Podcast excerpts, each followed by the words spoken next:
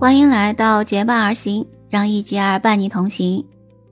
今天上班的时候，发现有一位同事情绪不是很高，就问他怎么了。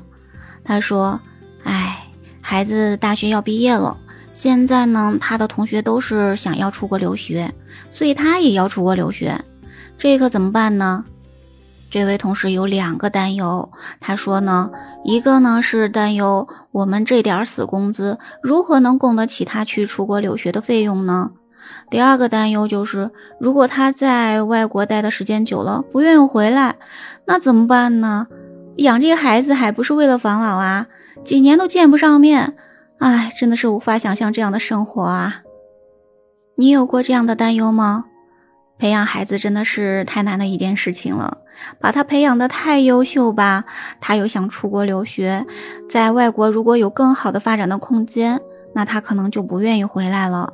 而且呢，即使是愿意回来，在他上学的那期间，几年可能我们都见不上面。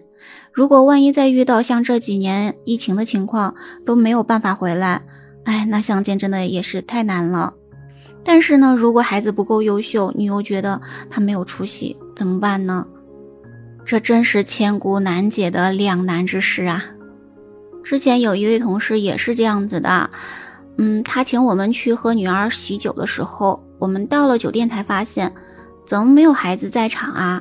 他这才告诉我们说，之前一直不同意女儿去外国的，但是呢，实在拗不过他，在工作了几年之后，他还是去了美国。之前她一直不找男朋友，就会很担心，所以呢，还经常去婚介所，或者呢，如果有那种，嗯，相亲活动，还要去替女儿去跑一趟。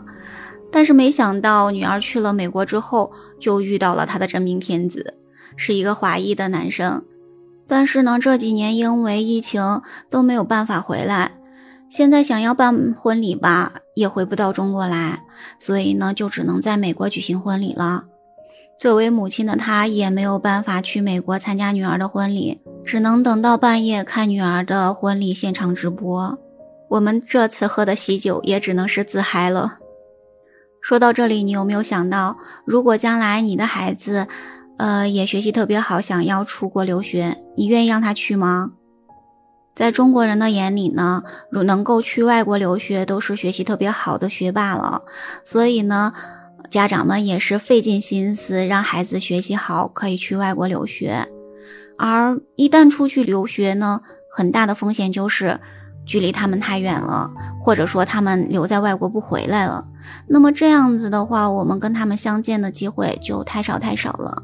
那么养这个孩子的意义何在呢？